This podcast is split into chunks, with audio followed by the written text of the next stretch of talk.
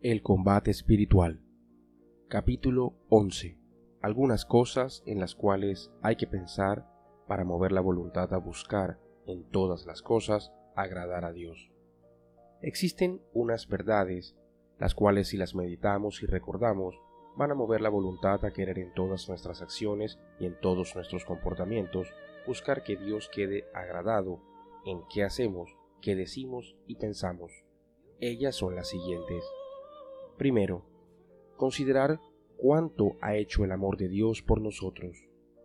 Por ejemplo, nos creó de la nada, nos dio un alma hecha a imagen y semejanza de Él, nos dio dominio sobre las criaturas irracionales para que nos sirvan. Cuando estábamos en peligro de perdernos para siempre, envió a salvarnos no a un ángel, sino a su propio Hijo en persona.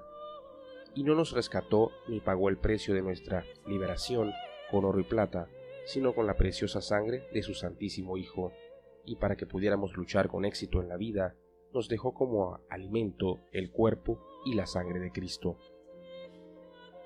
Segundo, pensar que Dios vive defendiéndonos a toda hora. Dice el Salmo, tu guardián no duerme, no duerme ni deja un momento de vigilar el que cuida al pueblo elegido.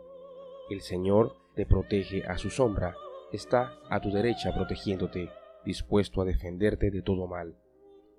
Y otro salmista exclama, Aunque mi padre y mi madre me abandonen, el Señor Dios nunca me abandonará. ¿Qué mejor prueba o demostración de amor nos podía dar el buen Dios? Por eso debemos amarlo intensamente. Tercero, recordar cuánto nos estima nuestro Creador. Él nos puede repetir lo que dijo por el profeta. ¿Qué más podía hacer por ti que no lo haya hecho? Es tanta su estimación hacia cada uno de nosotros y tan grande su deseo de salvarnos y hacernos santos, que nos envió desde el cielo el mejor tesoro que tenía, su propio Hijo, y permitió que muriera en la cruz con la más ignominiosa de las muertes, para que así pagara nuestras deudas a la justicia divina y nos consiguiera un puesto en la gloria eterna. Y este Jesús se hizo en todo semejante a nosotros, menos en el pecado y aprendió con el sufrimiento a comprender a los que sufrimos.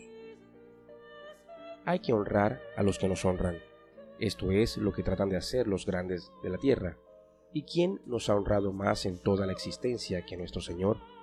Nos hizo hijos suyos, hermanos de su Hijo Jesucristo, templos del Espíritu Santo y herederos del cielo.